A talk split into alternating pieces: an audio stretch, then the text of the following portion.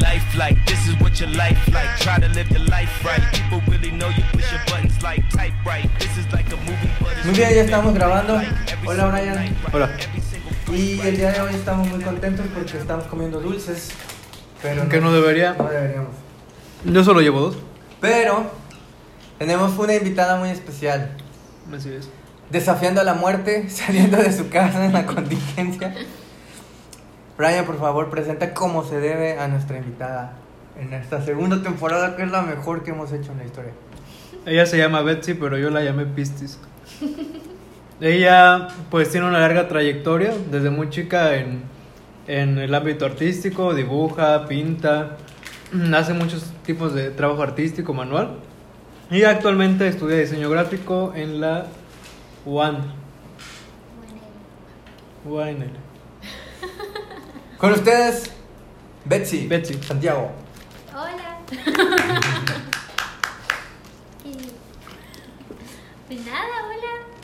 ¿Cómo están? Espero que estén Estamos bien. muy bien. Aquellos que escuchan esto. Aquellos que Aquellos que escuchan esto, me gusta esa frase. A mí, bueno. Muy bien. Pues queremos hablar sobre diferentes temas.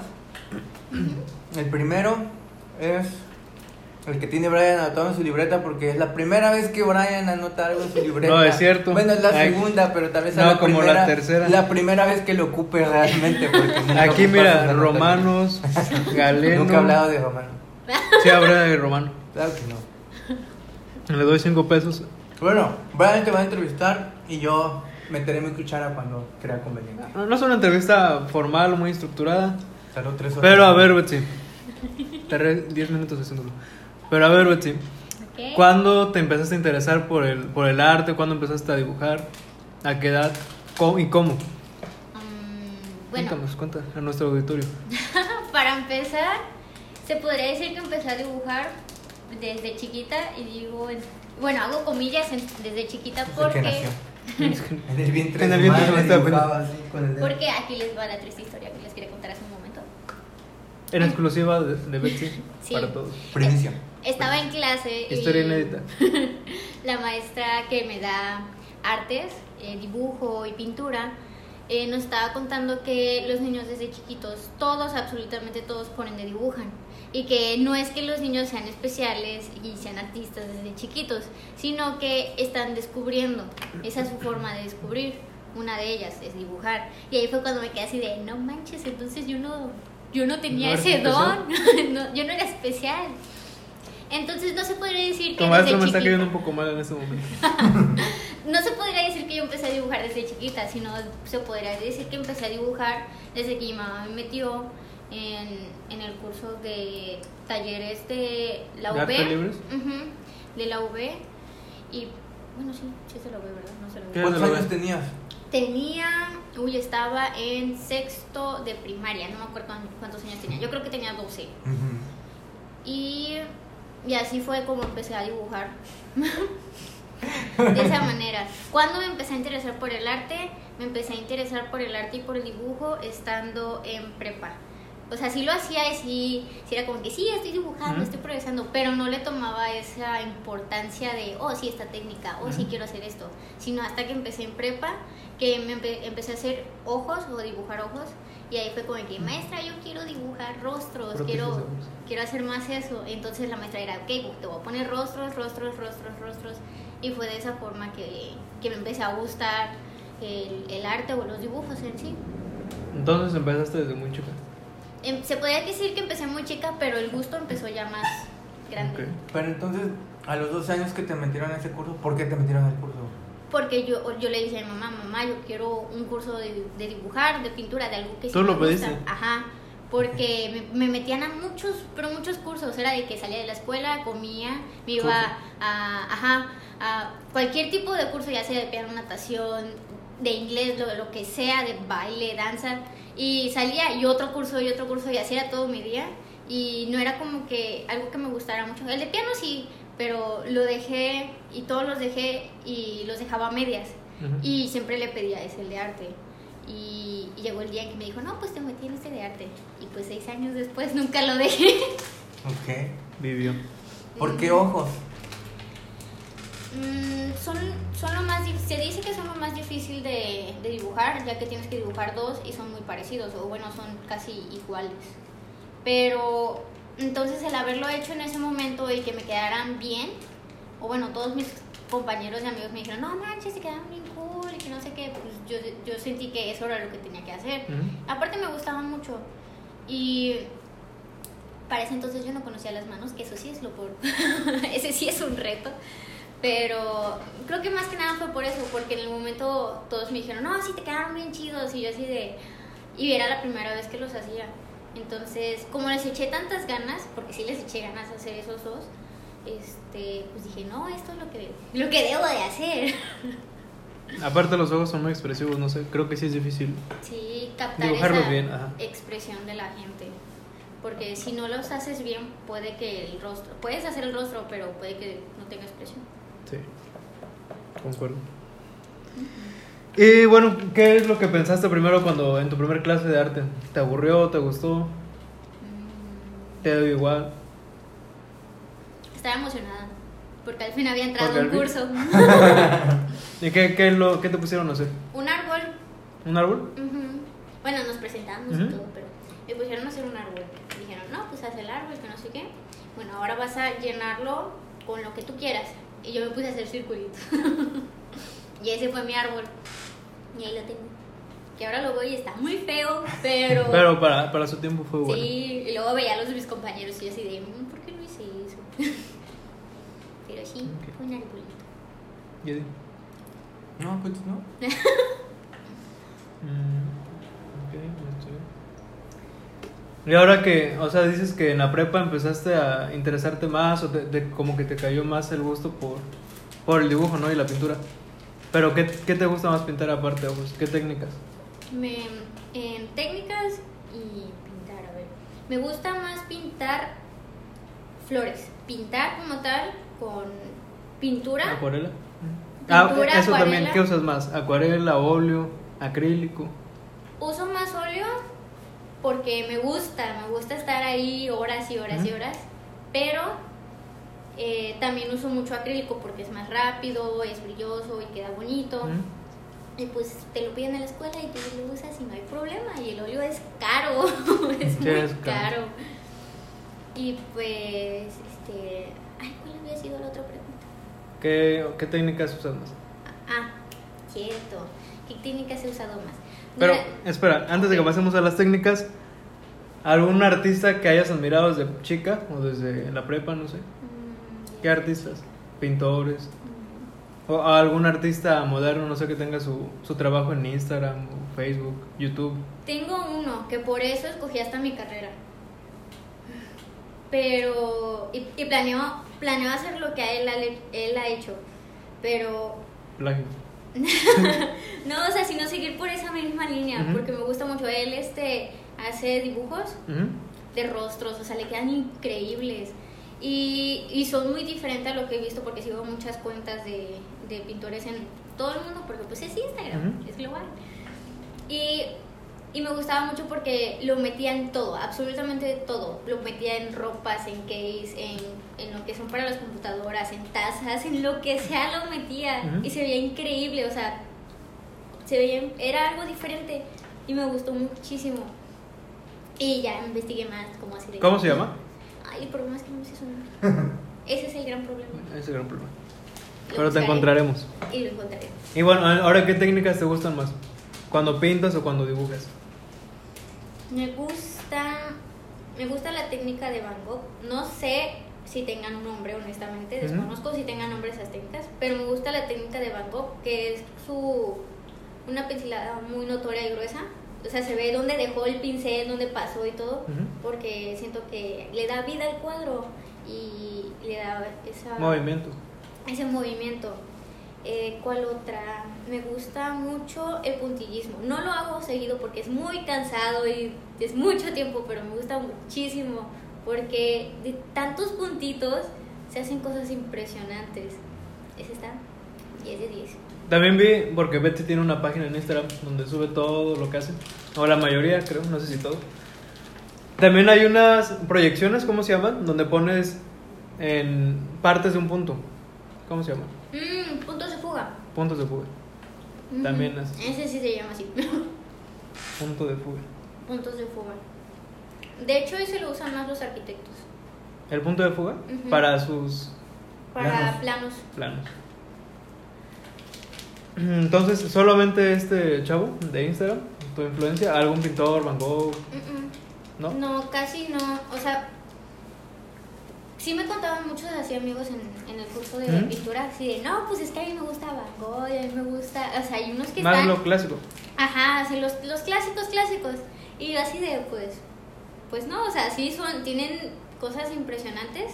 Ah, Leonardo da Vinci también tiene cosas muy impresionantes.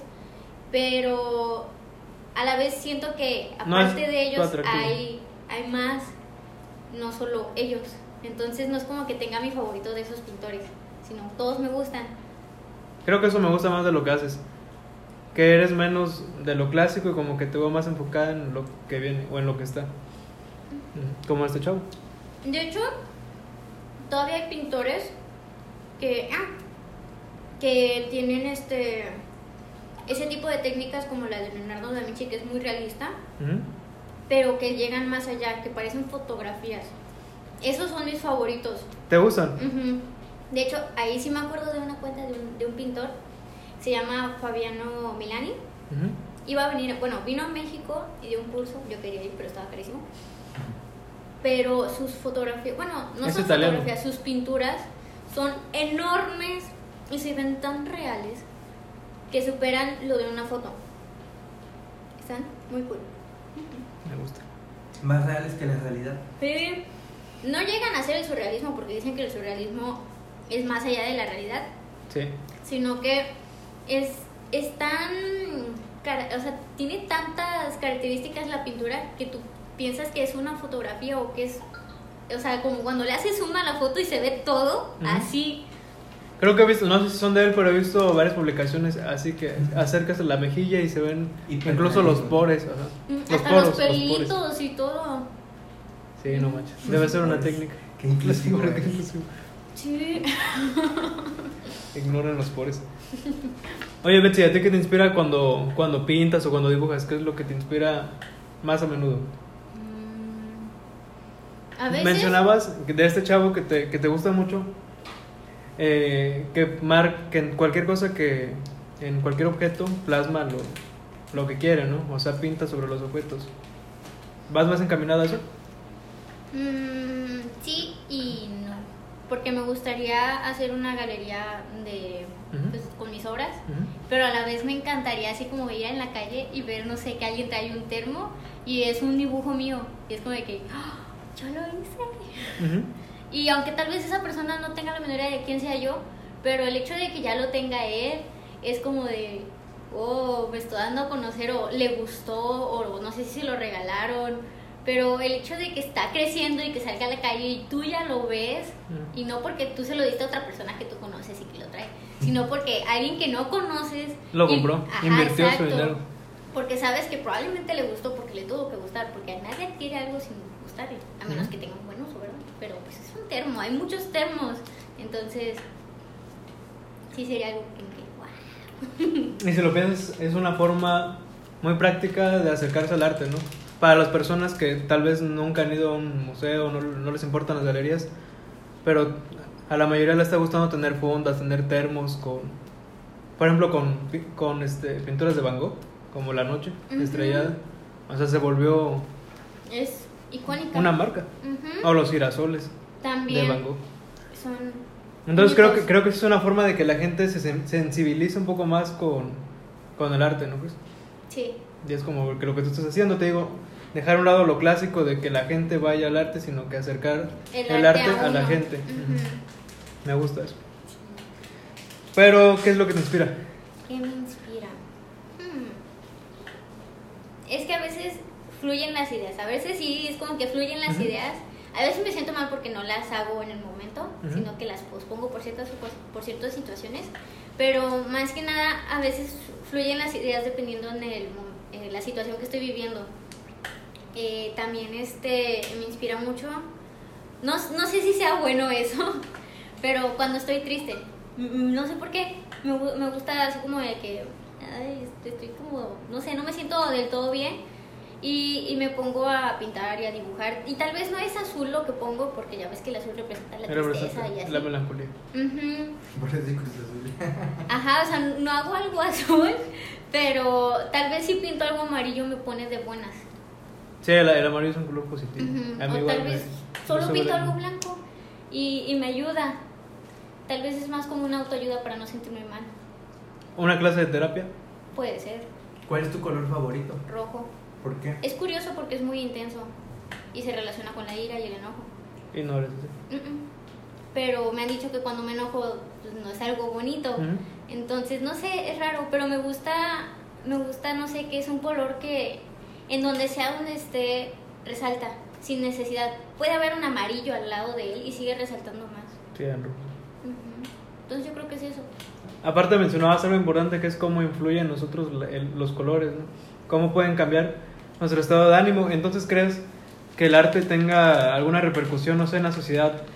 De que, por ejemplo, tienes en tal colonia, en tal avenida, en tal boulevard, una pared blanca totalmente, pero si le pones algún, alguna clase de dibujo, alguna pintura colorida, con ciertas formas, que plasmes algo, Algo ¿crees que eso impacte en la gente? Sí, impacta demasiado.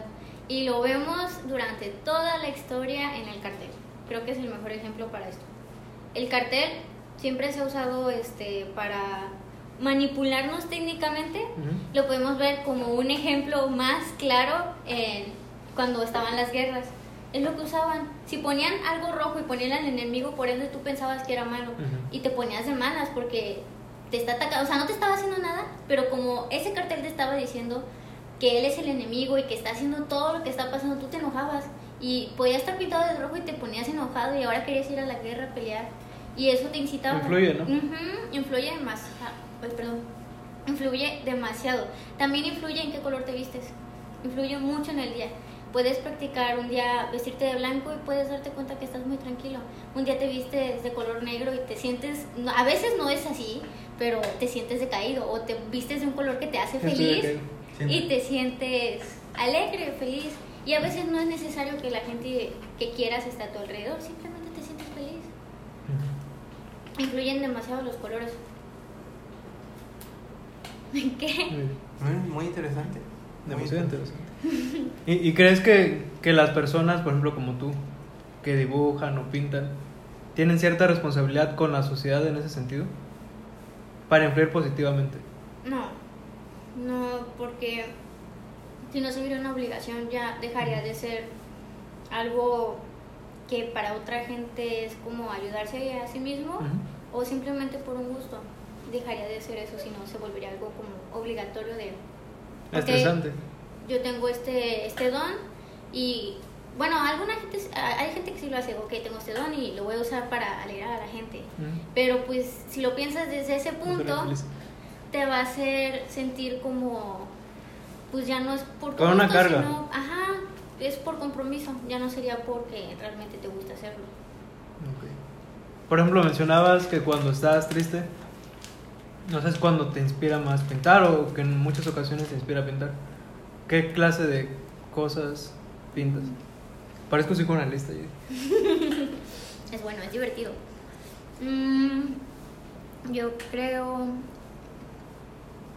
Perdón, es que estoy com- comiendo el chicle. Digo, el Skittles. Skittles. Son lo mejor del mundo, cómanlos. Eat the rainbow. Mm, es que dibujo cosas variadas. Yo creo que lo que me, me gusta en el momento, no, no tiendo a estar como en lo mismo, a menos de que sean rostros ahí sí. Pero sí varío. A veces son flores, a veces son ojos, o es simplemente un rostro así, sencillo, minimalista, sin nada. O a veces sí le echo ganas, digo, bueno, vamos a acabar algo chido y ya. Pero pues varía mucho de qué me guste y qué me esté rodeando en ese momento. Ok. ¿Y, y a ti te... O sea, ¿crees que lo que pintas o lo que alguien dibuja tiene algún significado? A en la no. vida, para la persona. A veces simplemente puede ser por simple diversión, ocio, o porque crees que es bonito. Sí. La gente, pienso que la gente se, se esmera tanto en saber qué es lo que piensan los pintores. Y hace poquito estaba haciendo una, o sea, yo no me siento una pintora, pero hace poquito estaba haciendo una tarea. y tenía que hacer un, un resumen, bueno, no un resumen, escribir un ensayo de cómo fue un recorrido por un museo en este virtualmente. Entonces me fui a- al museo y ya estaba ahí viendo este todo y veía como todos los que daban el paseo intentaban pensar cómo pensó el pintor al momento de hacer la pintura. Y, y yo solo pensaba, ¿y si realmente no pensó nada de eso? ¿Y si solo lo pintó porque dijo, ah, se ve cool, lo voy a pintar? Y ya. ¿Qué tal si no pintó de, ah, le voy a pintar para que se vea el agua así, ya está, y todos piensen que esto es lo que yo quiero que piensen? Cuando realmente no. ¿Qué tal si solo pensó, ah, se ve cool, lo voy a hacer, me gusta, hoy me siento con ánimos de hacer eso? Entonces, siento que la, la humanidad se ha esmerado tanto en saber qué piensan y le han- lo han puesto como en un nivel muy alto cuando realmente puede que no signifique absolutamente nada y solo sea como de que, ah, me gustó. Hay casos, me viene a la mente un pintor, Mr. Turner, que primero pintaba cosas muy sobrias, ¿no? Creo que era inglés. Pero hubo un momento en su vida en que empe- empezó a pintar como cosas sin forma, o sea, como que pintaba algo de gris y le ponía algo rojo, y, o sea, quedaba algo que se veía bien, a nuestros tiempos se veía bien. Pero la crítica de sus tiempos, pues decía que era algo feo, que era algo... Pero precisamente eso era en reflejo de lo que él quería. O sea, no, ya no estaba a gusto con pintar algo que la gente aplaudiera o que la gente pues dijera tiene un significado, es muy bonito, tiene una muy buena técnica, sino que pues empezó, comenzó una nueva técnica. Creo que, creo que hay veces en que sí. Creo, yo en lo personal pienso que el artista sí debe dar algo a, lo- a la humanidad o a la sociedad en determinado momento, pero el artista también se tiene que pues retroalimentar de su propia creación. Sí, de hecho... Como en el caso de él, mm, que cambió drásticamente. drásticamente su bueno para que aún así hasta en eso en, en los pintores cuando cambian drásticamente este ese su estilo es porque algo debió haber pasado en su vida algo Sí. definitivamente es más algo impresionante es que Picasso era un pintor realista él sabía excelentemente la, la estructura humana lo sabía hacer pero eso no nos lo cuentan los libros, eso no nos lo cuenta la gente, solo piensan que son triangulitos, circulitos y palitos. Cuando no es así, Picasso llegó a un punto en su vida que empezó a, a irse por el... ¿Cubismo? No, no es cubismo, es este... abs- lo abstracto. Ah, Abstraccionista. Ujú. Que, o sea, ¿qué pasó en su vida para que pasara de hacer cosas tan hermosas que parecían, o sea, fotos en ese entonces como la Mona Lisa? ¿Qué pasó para llegar a, a eso? O sea, ¿cómo es que pasamos de algo increíble a circulitos, bolitas? No digo que no sea increíble, pero pues sí hay una diferencia muy grande entre esos dos. Entonces, este, sí, sí ha de haber pintores que le han de dar un porqué a cada cosa y está bien, pero a la vez es como de no es obligatorio ponerle un porqué a algo. Si te gusta lo puedes hacer, nadie te dice que lo tienes que poner un porqué. ¿Hay algo del mundo del arte que no te guste o- que creas que no debería ser así? Mm, Tal vez un cliché que se tiene de los artistas o de la gente que pinta, de la gente que dibuja. Perdón, un esquiros.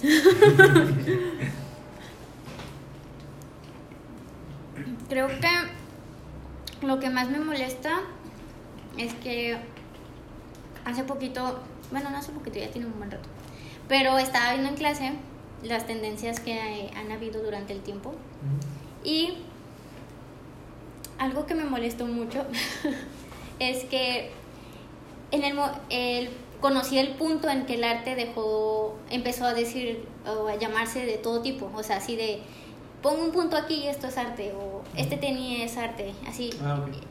Conocí ese punto de la historia y creo que ese es el punto de la historia que menos, o sea, que no me gusta. Como los artistas modernos, Pero es el arte, el arte moderno, ¿no? No, que, es, que a mí tampoco me gusta. es el ¿Cómo? arte, es que se dio todo por el dadaísmo.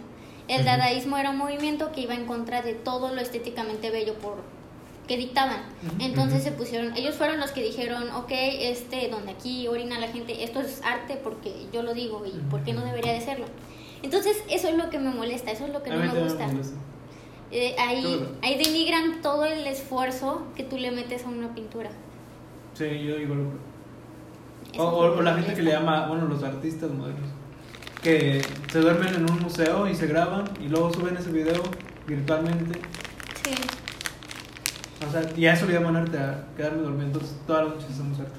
Sí, es como de, no, de eso no se trata, va más allá que simplemente tomarte una foto, sino, o sea, todo, o sea, sí entiendo el- lo bonito que se escucha de, sí, todos somos arte, pero no es verdad. no es verdad, o sea, obviamente que sí somos arte para la persona correcta y todas esas cosas, pero, pero pensando seriamente y con los pies bien en el piso, la verdad es que arte siento que sería más bien como eso que tú expresas y que tiene algo profundo, pero a la vez no. No sé, no sé si me explico. O sea, por ejemplo, volvemos a lo mismo. Es, se vuelve profundo cuando tú dices, bueno, voy a pintar esta flor porque me gusta y simplemente porque me gusta. Y es profundo el hecho que te guste porque sientes cariño por esa flor. Y, y, es, y el cariño y el amor es un sentimiento profundo. Entonces en ese momento se vuelve arte. E- Eso sería, eso es mi pensar, es arte. No, no sería como de, es in- inodoro, es arte. Eso no es No es arte, arte. no. No tiene sentido. ¿Y qué riesgos implica que, que la sociedad acepte que algo es arte cuando no es arte? Simplemente es, es algo que molesta a los pintores o crees que tenga consecuencias más allá de eso? Yo creo que este punto sí de existir una persona, un pintor o un artista que decir, eso no es arte, pero pues ya, ya habiendo pasado todo lo que pasó, realmente dudo que, que se pongan así de, no, yo les voy a enseñar que, que es arte, que no sé qué, porque no tendría sentido. Porque hay mucho en este mundo que está influenciado con el dadaísmo, que es ir en contra de todo. Entonces, sería muy difícil. Y pues obvio, hay, gente que no le gusta que, que pasen eso, porque te imaginas, tú le echaste mil horas, no sé, una semana, un mes o años de tu vida. Y de la nada llega alguien y, y compra, no sé, un inodoro y le escribe, hola, esto es arte. No inventes, ¿no? o sea, A- aparte, eso, que, que ese arte moderno se está vendiendo muy bien. O sea, más bien es gente que está viendo una fuente de ingresos pues rica, ¿no? ujú. Impostores, Sí. traidores de la... eh, ¿Tú crees en Dios? O sea, creemos en todos los que estamos aquí. ¿En- ¿De qué forma se relaciona lo que haces, lo que te inspira, con tu vida espiritual o en, o en tu relación con Dios o en tu forma de entender a Dios? Mm, hay ¿Cómo lo veces... relacionas? Hay veces que tengo, bueno, no hay veces, muchas veces tengo bloqueos, así de que, no sé, tengo tareas y realmente quiero echarle, o sea, quiero hacer la diferencia. O hay un simple trabajo que quiero hacer personal, y, pero, o sea, lo quiero hacer, pero no tengo ni las ganas, ni la idea, ni la inspiración para hacerlo. Entonces, ya cuando llego un extremo de que, ok, no puedo, yo no puedo sola. Entonces ya sí es como de, Dios, por favor, ayúdame, inspírame, dame ese toque que tú sabes y que yo sé que tú me puedes dar para lograr esto y, y hacer algo más allá de la idea que tengo. O sea, como que le doy mi idea y, o sea, obviamente su idea porque él piensa que es lo que yo pienso, que lo sabe.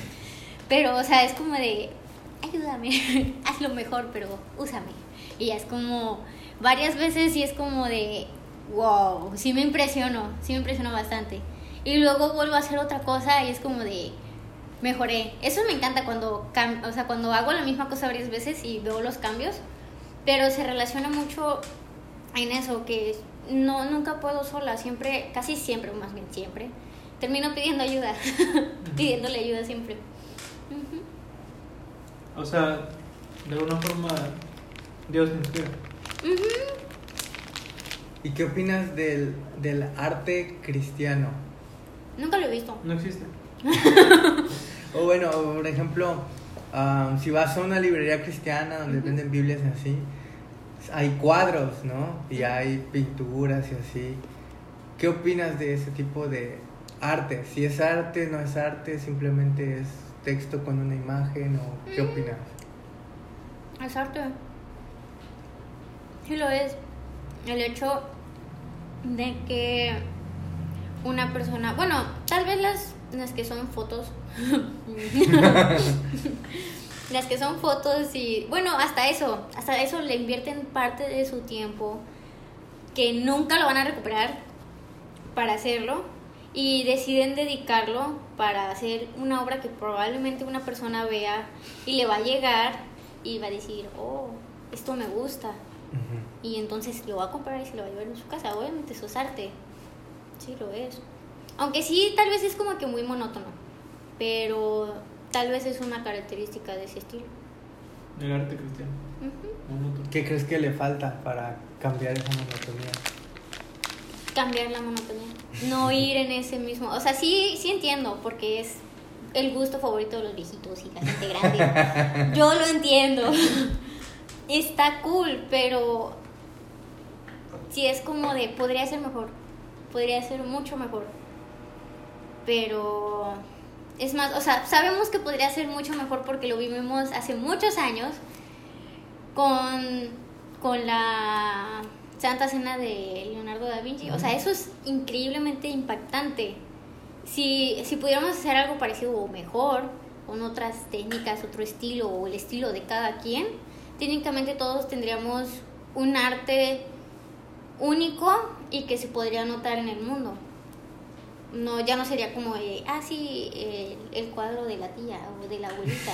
O sea, no, ya sería así como que, sí, ya viste el cuadro que tiene en su cuarto, fulanito de tal, está bien cool, yo quiero uno. Claro, algo que asombre. Ajá, porque no asombra, como estamos, hemos vivido eso y hemos nacido con eso, estamos acostumbrados a verlos y ya, ya decimos y, y nos reímos, o sea, de eso, es como de que, pues sí, es, es el cuadro que me regaló mi abuelita, o sí, podría ser mucho mejor. Sí. No no, lo aprecias mucho.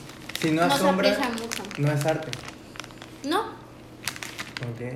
¿Y, y crees entonces que falta como que un poco de autenticidad Ujú. u originalidad? sí. Otra cosa. ¿Cuántas personas cristianas conoces que dedican, aunque sea una mínima parte de su vida al arte? Mm. ¿Tengo que decir un número? Mm, lo que se te venga a la mente. Mm. Sí, conoces. O lo, o sea, la verdad no conozco muchos, son demasiado pocos. Mm. Podría decir que son pocos, pero mm, no sé, yo creo que sí son pocos. Mencionabas a Da Vinci y, y creo que lo cristiano ha estado en el arte. Es esa es otra cosa. ¿El arte debería separarse entre cristiano y no cristiano? ¿O ¿Crees que el arte es arte? El, el arte, más que nada, no es como que sea cristiano. Algo que he notado es que no es como. No, no es por como que por religiones, sino que he notado que en vez de decir es que esta pintura es tal de tal y es cristiana, no, sino que lo hacen por, lo clasifican por religión. Entonces es de la religión y habla de la iglesia y habla de Cristo y, y así es como lo temas. manejan. Ajá. Entonces, técnicamente, muchos de los pintores que hacían ese tipo de pinturas tal vez no eran, no. eran creyentes, simplemente eran pedidos. La mayoría de ellos eran pedidos. Pero, bueno, lo que he leído y investigado, eh, eran pedidos, no, no era, o sea, no, no he visto ninguno que diga que, que los hacía porque les gustaba y a alguien le gustaba y, y se hizo famosa la pintura. No, todas eran pedidos. No, nunca he escuchado así que, que sea algo diferente. Principalmente el Vaticano, ¿no? Que Ujú, Da Vinci hizo todo eso. Pero por lo mismo, eran pedidos. Sí, porque sabemos por la vida de Da Vinci que no creía. No creía nada de eso. ¿A poco? Eso sabía. Ujú. Hay un- una pintura, ¿no? Que es inspirada. No me acuerdo. Pero no, no creía. No creía y aparte se dice que en el, en el Vaticano ya ven que está en la parte superior de la de lo que es la iglesia o la Sixtina, Ujú. Miguel Ángel. Se dice que se pintó ahí, Ah, Entre no. toda esa gente. Eso, eso Sí. Pero no es ninguno de los que se ven así como bellos, sino que se puso como sufriendo porque él ya no quería seguir haciéndolo. Aparte también se, se dice que, que mandaron a poner los paños porque él había pintado a la, a la gente totalmente, completamente desnuda y la iglesia no aprobó eso. ¿Qué opinas tú sobre el desnudo?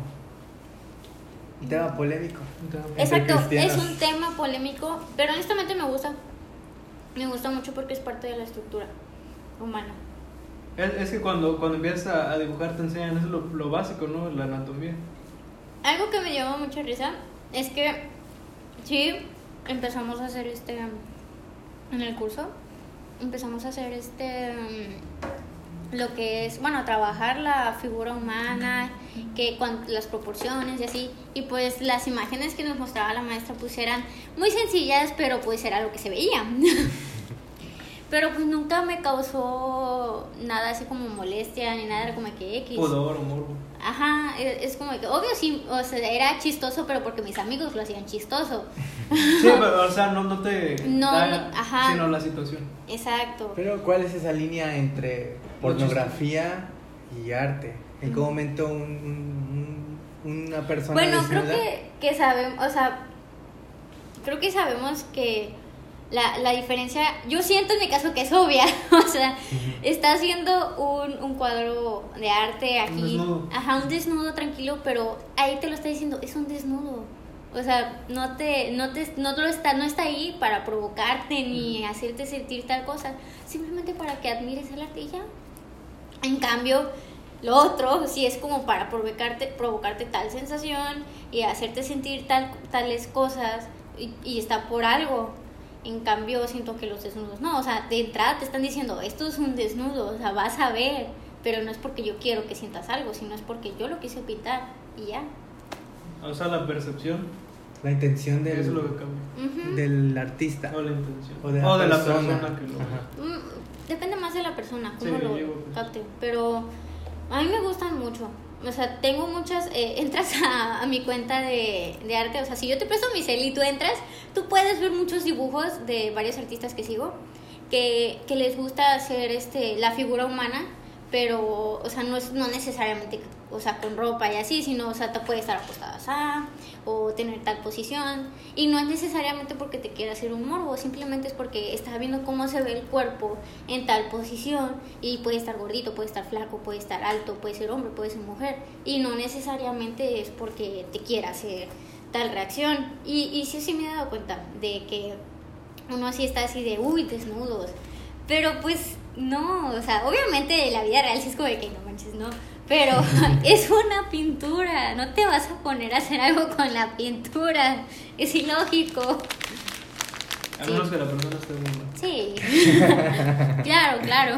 Sí. Hay de personas a personas. Entonces, yo, ajá, o sea, importa la percepción y la intención del espectante, no del artista, no siempre. Betty, ¿y qué proyecciones tienes a futuro? ¿Qué te gustaría hacer aparte de terminar tu carrera? Mm. Esperen, Skittles. Este programa está Está patrocinado por... Skittles. Skittles. Espero nos manden un cheque, unos cuantos dólares. Eh, planeo, planeo, planeo ser ilustradora. Me gustaría eso, ser ilustradora. Me gustaría mucho, como dije, abrir mi, mi, galería, pero creo que ese es ya mucho lejos, muy, muy lejos. Porque pues, trayectoria. sí, me gustaría mucho también crear como mi empresa, bueno, no, no una empresa, sino como les comentaba, de así de, no sé, voy a hacer un termo y voy a plasmar ahí mis dibujos. Más que nada es, esa, esa es la idea, aunque hay muchas, este, en esa carrera en diseño gráfico hay muchas ramas que yo no conocía y que sí me quedo así de wow, o sea, desde el empaque, sí me gustaría mucho hacer eso, así trabajar con marcas que se apeguen a mi estilo, porque también es eso algo importante cuando se apegan a tu estilo, porque si no, no encajas, nunca va a haber ese clic y probablemente ese producto no pegue, pero en el momento en que tú encajas, me imagino con, con la idea de, de la compañía y esa compañía encaja con tu estilo y tu pensar, creo que se ha de hacer algo increíble. Entonces, este, quiero hacer eso, quiero, quiero trabajar con empresas y crear empaques y, y que queden en la historia. Y, y como dije, ir caminando y de nada y ver como, como un empaque que yo hice, que tal vez ellos no saben que hice, pero yo saber que yo lo hice. Y ver que alguien más lo tiene y lo compró porque el producto le gustó y el empaque es parte del producto y también le hizo o le ayudó a su decisión para hacerlo. Entonces, esas son mis metas a futuro. Ok. O sea, ¿te más por el área de la publicidad? Mm, No. No, No es publicidad. no, no es publicidad. Publicidad sería eh, hacer pues como tal, la publicidad del producto. Sí, sería como poner el, como los anuncios que te aparecen y eso, eso sería la publicidad como tal. Pero yo no, yo quiero hacer el producto que la gente va a, Ah, a- a mostrar. El branding, el packaging. Me gusta. Me gusta. Aunque también sí me gustaría algún día hacer una campaña con alguna marca, así que me toca hacer desde la publicidad, ¿Te gusta desde ayudarle del producto y desde, tal vez las fotos no, porque casi no me encantan, tal vez cuando me toque clase de fotografía tal vez sí, pero no sé, siento que hay personas que le gustan más hacerlo y les quedan más chidas y lo disfrutan, yo no tanto. Pero sí sería súper cool hacer como, o participar con una marca para hacer toda una campaña. Sería increíble. Ujú. Y este, ¿Algo más? si alguien nos está escuchando y ha dicho, yo siempre he querido pintar, yo siempre he querido desarrollar esto, pero no me atrevo o no lo he hecho, ¿qué le dirías a esa persona? que lo haga. Nunca... Algo bueno de la frase de, entre comillas, esta vida, solo tenemos una vida, es eso. Si te gusta algo y crees que te va a hacer bien y te va a aportar en tu vida cosas buenas, hazlo. Si te va a aportar algo, un, un, un nuevo conocimiento o no sé, una experiencia buena, agradable y pues, pues buena en todos los sentidos, hazla. Y, y aún más si tienes las posibilidades de hacerla. Entonces, eso sería. Aunque esa persona sienta que no es muy buena para hacerlo. Aunque sientas que no. Sientes que te va a ayudar. Sientes, o sea, uno no nace sabiendo hacer las cosas. No es como que, oh, sí, no, uno no es Leonardo da Vinci. Puede llevarse una sorpresa. sí, capaz nunca lo ha hecho realmente como tal. Y el momento que lo haga, o sea, como de no inventes, esto me gusta. Y va a ser algo que él quiso, ¿no? Ujú, Al final de cuentas se va, va a descubrir algo nuevo. No nos conocemos totalmente. Hay casos en los que son tan malos, pero tienen tanta autenticidad Que son muy que, buenos. que pasan a la historia. No tiene- Ujú. Bueno, sí tiene que ver. Hay un, un director de cine, Ed Wood. Como nosotros con nuestro podcast. Nuestro podcast. Ed Wood. Que, o sea, fueron las peores películas de Hollywood, pero quedaron, eran tan malas Que eran que eran buenas. buenas. Que ahora son buenas. Ujú. Así. Ya, puede pasar, o puede ser. o puede ser. Fuimos atacados. O puede ser, pues muy bueno, realmente. Nunca sabes. O puede que a ti no te guste, pero a otra persona sí. Se enamore de ti y te cases. No te pasa. Muy bien. Puedes hacerlo ya. Tráeme un óleo. Pues, Betsy, pues es un, es un placer. Me has dejado sin palabras muchas veces. en Eso es esta- raro. En este episodio. Es el episodio que menos he hablado en la historia, lo cual es bueno. Este, ¿Dónde te, pueden, te podemos seguir? Todos nuestros miles de fans en Francia y no sé dónde más nos escuchan. sí. España. Si quieren conocer más de ti, de tu trabajo, Mm, En Instagram se llama Santiago-art20. Ujú. Santiago-art20. Ujú. Síganla, la verdad está chido. muy bien. Pues este. Brian, despídenos con tu bendición. La mesa ha terminado por, Gracias a Skittles por, por patrocinar. por darle azúcar a nuestra invitada y que haya hablado mucho. No, Claro. aumentado su glucosa. Este, Chécate, mídete, muévete. Y pues este, gracias, Betsy es la primera de nuestros invitados artísticos, Artistas. artísticos, artistas. Gracias. De Un placer. Sigue dibujando. Fue divertido. Creemos en ti, queremos un termo con tu dibujo. Quiero, aguanta, aguanta, aguanta. Ay, Dios mío. Si este video, no es video, si este podcast llega a una reproducción, hará un autorretrato, aunque sea lápiz. de mí. Ah, sí, es cierto. No es autorretrato cuando. No, es retrato. todo ¿Cómo puede un autorretrato? Es imposible. Entra en mi mente. No creo que eso sea posible. Posible. A menos de que hagamos viajes astrales. Pero de eso no hablamos aquí. Que es otra inspiración, puede ser otra inspiración. Vamos a hablar de. Que no practicamos. I go hard, that's on God. Yo,